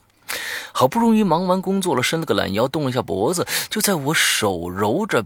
颈椎抬头放松的时候，我余光扫过左前的经理办公室区域，看到左边经理办公室与员工办公区中间的走廊里，突然凭空出现了一个白影，迅速的穿过走廊，从我左边闪到了我的左后方。动作感觉很别扭啊，好像是手脚并用，像一只。狗一样奔过去的速度太快了，我看到的只是他的动态，甚至看不到他的脸和手脚。这个时候，我迅速的清醒了，往左后方看去，除了公司的绿植和巨大的文件柜，什么都没有。我回过头，刻意不再往后看了，整理桌子，关机，像往常一样。我知道这个时候我需要当什么都没看到，只要我稳定情绪，一切都可以算是我的幻觉。在我起身想走的时候，工作区右前方设备区的打印机忽然开始运作了，听声音像是有人在打印东西。这个时候，公司可只有我一个人呐！啊，设备区、工工作区没隔断，开放空间让我很清楚的看到那个空无一人，而且灯是关着的那个设备区啊！我安慰了一下自己，电源忘拔了，我这什么短路了？我沉默着，依然佯装淡定的收拾包，拿上外套，关门呃，关灯，出门。即使我知道办公区设备有人专职管理，临走前会断掉设备区所有的电源，我我就这么径直离开了公司，走出电梯，离远离办公公司大楼，回家洗漱睡觉，第二天正常上班。我刻意的提前去了啊，指纹打卡，公司里如果是这个计划的，没人比我更早了。嗯，我先去看了看打印机，所有的设备电源关闭着，打印机上什么都没有。走到这个工位，打开电脑，等等着同事们陆陆续续到了，我就问他们，我说：“哎，那个为什么下班之后？”就不能在办公室加班啊啊！你们能不能告诉我一下？同事们面面相觑，一个没心没肺的女同事就说了：“来，龙玲，为什么是我没心没肺啊？好吧，嗯，这个因为因为下班后整栋楼里都没人呗，够没心没肺不？够没心没肺。我笑了笑就没说话啊。后来熟悉了，就跟大家熟了啊。”还有同事告诉我说：“你这公司超过六点啊，就就没人了，啊！而且那经理室旁边的小隔间是一直都，一直都有的。你说虽然常年不开门啊，但是我们大家都知道，那里边什么都没有，那不就放了一张仙人桌，上面有一尊佛像，和两盏插电式的没有开关按钮的这个长明灯，那里面一直是亮着的，有两盏长明灯。” P.S. 不久以后，那么大的公司北京分部就不明所以的被通知解散了。嗯，大家可以想想这是什么公司啊？公司给我们每人一部分赔偿之后呢，全部工作转移到广州和上海总部去了，因为分部再不会开在北京了，我也就换到现在的工作单位。还有一个小故事，也是这个公司解体前的我同事张某身上发生的故事。那这个我们就叫他小张吧。那有天小张的好哥们来找他，他们就在公司会客是会客区呢坐着抽烟聊天。八点多了吧？觉得聊的晚了，也饿了，而且呢，在公司抽了那么多烟也不好啊，就商量着一起呢，找个地方呢去吃个饭。他这朋友啊，说想去个洗手间，因为没有其他人了，他朋友也不知道洗手间在哪儿。小张呢就把烟和打火机顺手呃随手扔在桌子上，陪朋友一起去。大家注意这个动作哦，随手把这个打火机和烟就扔在桌子上，陪朋友去了。可是回来的时候。朋友看见原来一起聊天的桌子就不动了，小张正兴致盎然的胡侃着呢，忽然看到朋友这么这么个表情，就停下来了。顺着他的眼光看过去，眼前的一幕也是把他惊住了。他们原来聊天的这个桌子上啊，小张随手扔的这个烟和火。安安静静的待在桌子上，但是烟盒是立着的。（括号这不是硬盒烟，是一软盒的。抽了剩下不到一半了。抽过烟的同志，大家都知道啊，这盒已经软的不成了啊。这开口呢，开口方向是冲上的啊，开口而且还是冲上的。而这个打火机。就站在开口的上方，以一个站立叠罗汉的样子立在一起。我同事和朋友慌忙逃了出来，整夜都没敢分开单独行动。小张神秘兮神秘兮兮的跟我叙述的时候，紧情绪还是有点紧张的。他说，后来他去看了，他那个烟和火还在那儿呢，只是再没敢拿回来。没几天就不见了，可能是被其他同事拿走了吧。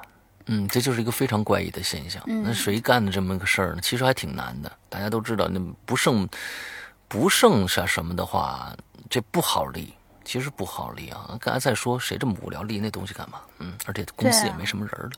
嗯。OK，好，我们今天最后一个故事啊，超长哦。其实呢，今天我们在中间说一下禁区密码吧。在说下一个故事之前啊，因为好多现在很多的朋友呢都非常鸡贼，你知道吧？他其实并没听完这个整个的节目，完就到直接到后面听完了前面的简介呢，就到后面去找禁区密码了啊。我们呢也是希望我们呃好不容易讲了一个多小时的节目呢，都被大家能听到，所以我们也很鸡贼的把禁区密码哦，现在不只是禁区密码了，而且。且是 BBS 的通过密码认证通过密码哦，呃，大家一定要注意。假如说不光是我们的 QQ 群，你拿这个可以当密码进，另外一个 BBS 里边，你注册的时候也要输入这一周当周的进这个呃密码，才能呃获得通过啊。我们这一周的进群密码是什么呢？进群密码是我们将在十月三十一号万圣节那一天做的一个。这个爬梯的全名就是，嗯嗯嗯嗯嗯嗯嗯，反正好几个字儿，你知道，我大概就是这么一个形容。前面有，前面有，完之后大家可以去找一下，你就把这几个字儿输入进来，就是这一周的进群密码了。好，我们接着听下一个，也是我们今天最后一个故事来了。好吧，叫彼得潘二零一五，山羊大哥好，龙鳞姑娘好。各位鬼友好，我是刚在 BBS 里面注册成功的新鬼，嗯，新鬼。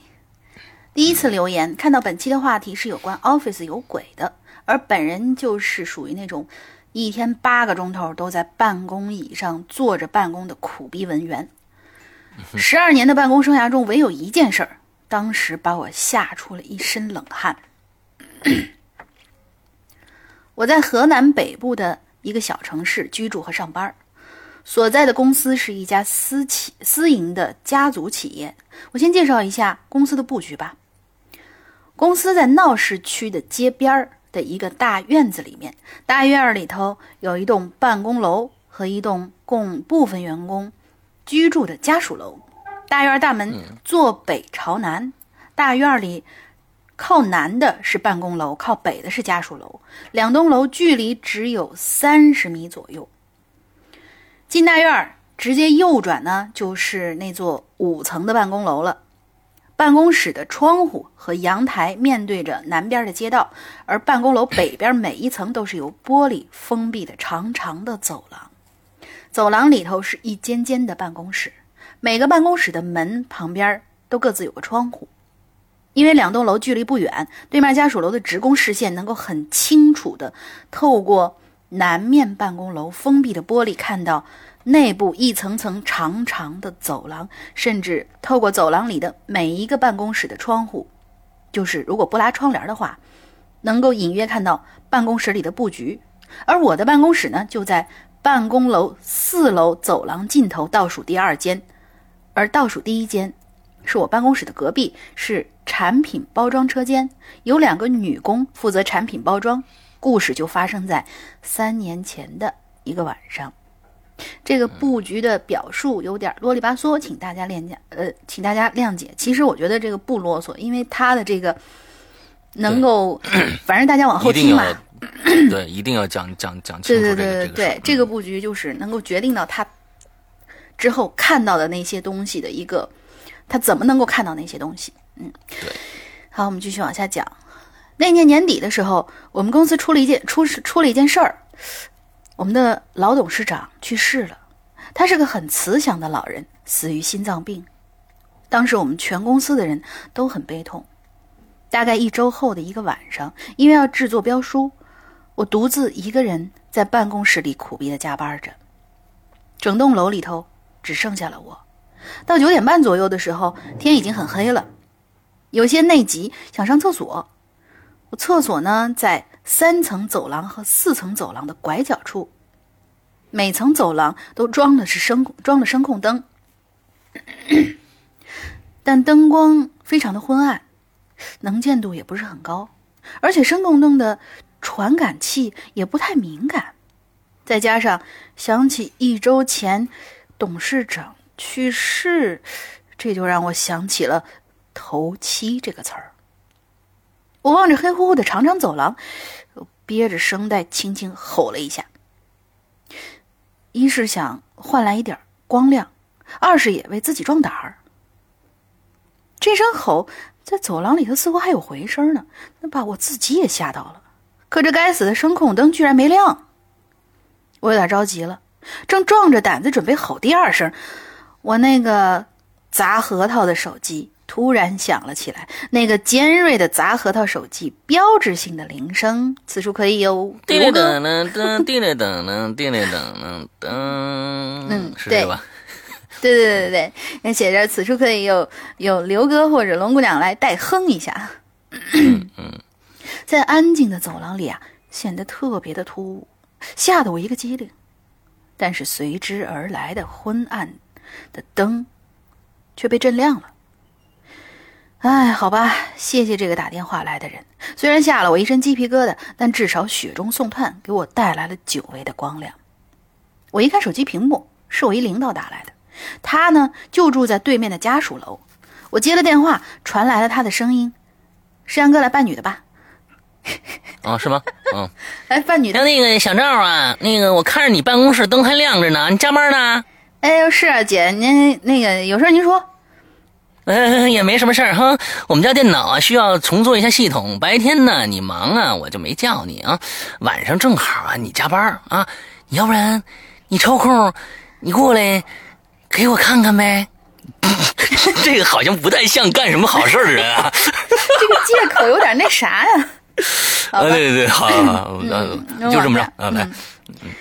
因为呢，这是我领导，我也不好意思拒绝，于是我匆忙解决了一下内急，就下楼去了对面的家属楼。到了他家，我寒暄了两句，就开始整他电脑。他突然有事儿，他突然说，嗯，有事儿需要出去办一下，就把我一个人留在家里头，说做完系统后，让我把门带上，继续回对面楼里加班就行了。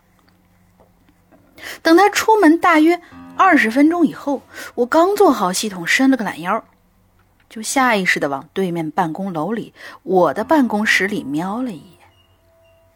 月光下头，那整栋黑乎乎的办公楼，只有我一个人的屋子是亮着，显得特别格格不入。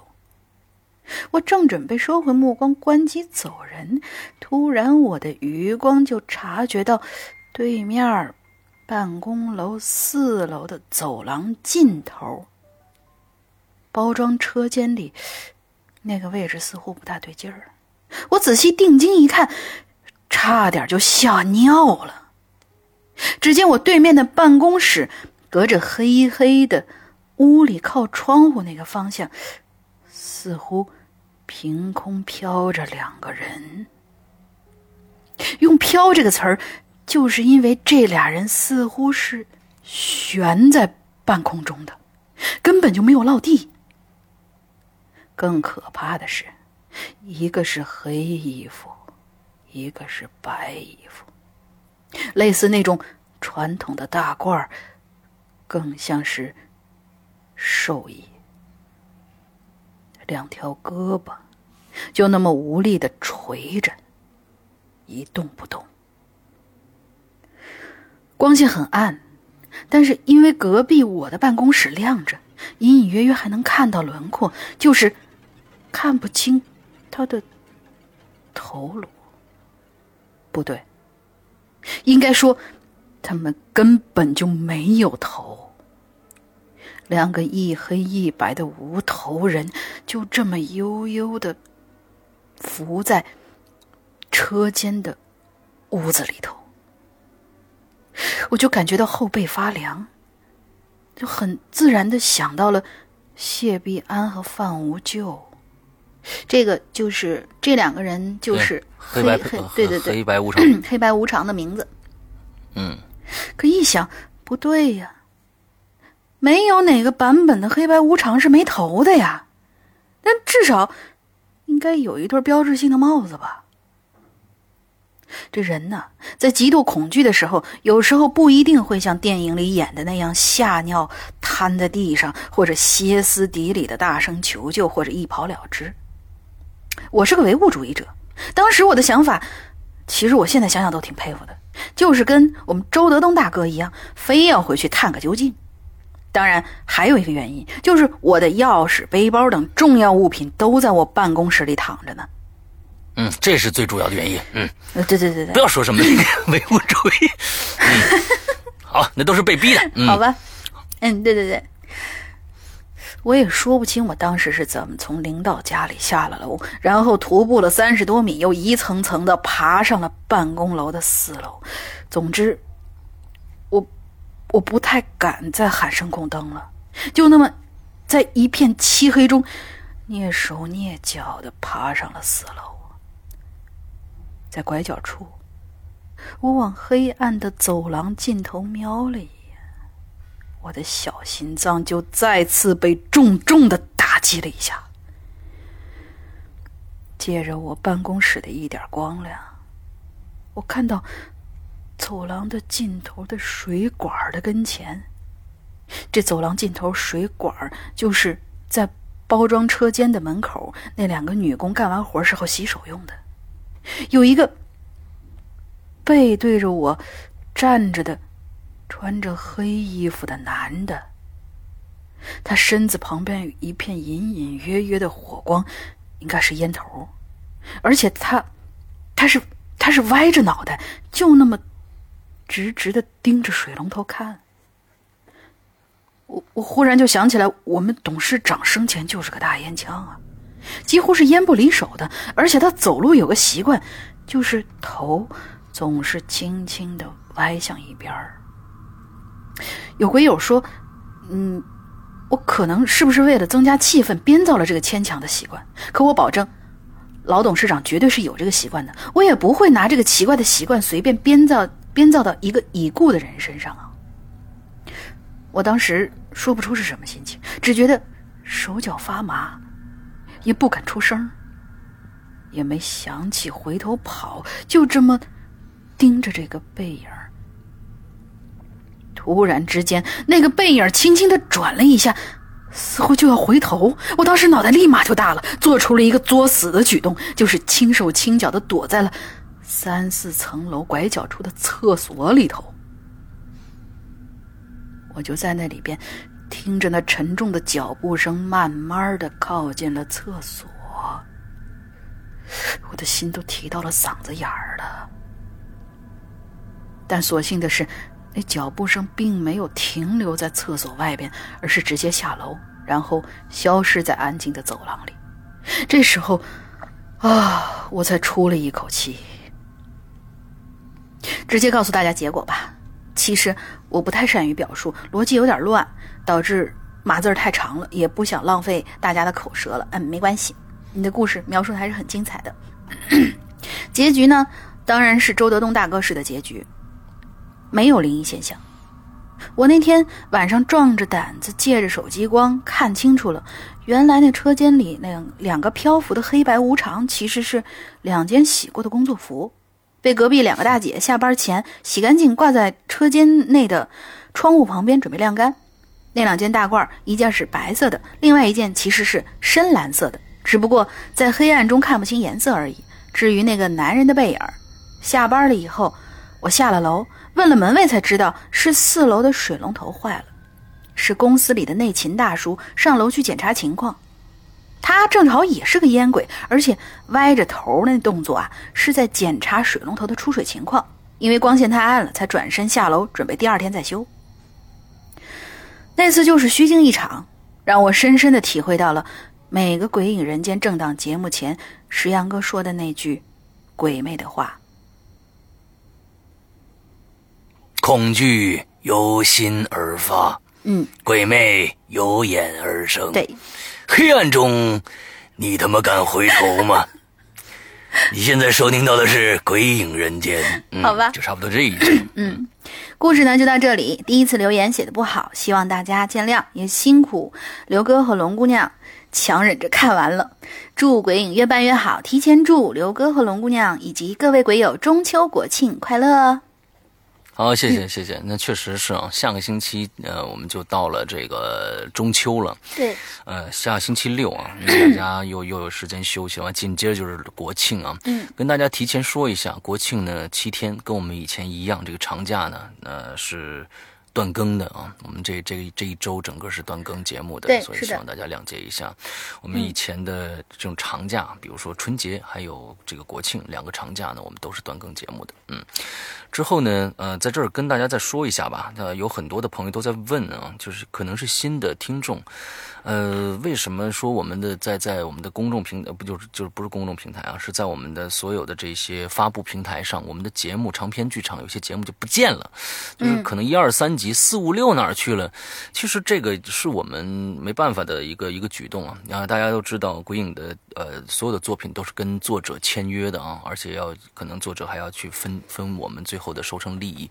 呃，鬼鬼影这边也是靠这个来挣钱啊，那维持我们的。这个制作，呃，所以现在呢，我们听到的长篇剧场在免费平台上听到的长篇剧场，我们都是除了前三集以外，剩下的集数都是两周以后就删档的，给大家、给粉丝们、给大家不没有这个能力去付款听的。我们也让大家听得到，但是呢，我们也得保证我们这边的销售的问题。所以呢，在免费平台上，这些纯收费的节目会在两周以后下线啊。除了前三集留着，剩下的都是在两周以后下档。两周以后下档，是的。而且我们的节目这些下档节目的前面，我们都会有个导言啊，大家都应该能够听到，就是跟大家解释一下，就是说这是。鬼影的收费节目，本次在这个免费平台播出呢，呃，我们将会在两周以后下呃这个删档，请大家赶快的下载，因为你下了以后，这个节目不管我下不下档，你你都是会保存在你的手机里面的。所以呢，呃，大家如果呃愿意去去那什么的话，就赶紧去下载一下，这样就保证呃两周，因为两周的时间我觉得够长的了，半个月的时间嘛，对吧？这个节目是一直留在上面的，所以有充分的时间，大家可以去下载下来。也就是说，呃，鬼影想做到就是，呃，不管是收费还是呃不收费，都能呃这个免费，大家都能听得到这样的一个原则，我觉得已经算是挺仁至义尽的了。虽然这些大家听到的现在的这些作品，啊，比如说《高智商犯罪》，已经差不多是一年前的作品了，那但是起码我当时的承诺就是，所有的作品大家都能在免费平台上听到。对做到这一点了。嗯，其实我我那个我比较理解这些人为什么会有这样的疑问，有可能他是在嗯听的时候吧，他是觉得这样一一集一集抻着特别麻烦，然后呢，他就在每一次就是攒肥了以后才去听。但是，嗯，你可以这个样子，在你听我们这次的那个。呃这则通知以后，你每次攒肥的时候，你可以先在更新的当时把它下下来，然后你再。再再再去攒肥了听，这样的话，你就可以避免很多很多，呃，在你听来的那种故事断更啊，或者怎么怎么样的，这是一个很好的一个办法。嗯，对对对对，OK，好吧，那我们现在我和龙鳞呢都在奋战着另外两个长篇故事啊，一个是复第 N 种杀人方式对的。啊，还有我的另外的一部叫《失常》的一部两部长篇啊，这个尽量能在十月份吧，能在十月底或者是怎样，十一月这两个月呢，每个月能上一部新的作品，希望大家也期待一下啊。好，那我们今天的节目到这儿差不多结束了。进群密码一周快乐开心，拜拜。进群密码先先进群密码是这样子的，我待会儿要再另补一个，嗯，之后我要放在中间儿。好嘞，因为那个谁说要放在中间儿，要不然大家都知道这这个这个情节直接到后面去了。行行行行，OK，又到了我们一个呃引留言的新的一个段落啊，每周一歌。我们从上上星期开始呢，就开始征集鬼友们这些。嗯，唱歌唱得好的人的一些小样 demo 啊，我们上上周放过一个男生的歌，性感水母演唱的一首歌曲啊，非常非常的动听。我发现我们鬼友里边真的是高手如云啊，呃，有非常非常多唱歌非常好的朋友。那接下来呢，嗯，请大家注意一下，假如说你还有要给我们投稿的话，第一个我跟大家再分享一下我们的投稿的邮箱啊，就是柳晴雨，就是我们现在的管理员啊，那整个国影这个跟外面接洽的管理员柳晴雨的呃拼音全全拼，也就是 L I U Q I N G Y U。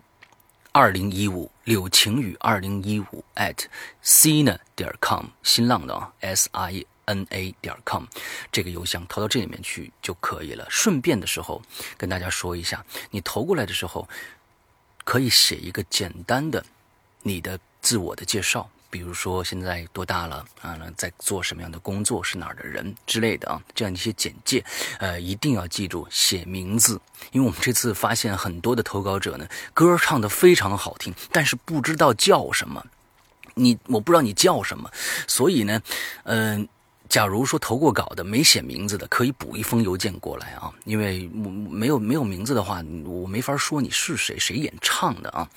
所以呢，呃，希望大家还能踊踊跃的来给我们投稿，因为真的是我发现高手非常的多。那今天呢，我们会放一首女孩子演唱的歌曲，这个女孩子呢，她的名字呃是一个英文缩写 YFS。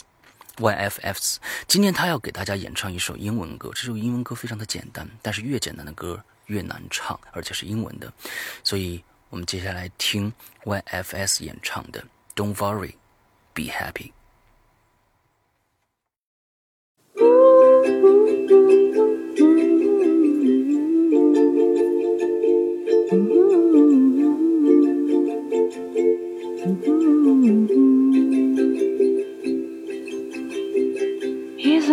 Little song I wrote. You might wanna sing it note for note. Don't worry. Be happy. In every life we have some trouble. But when you worry, you make it double. Don't worry. Be happy.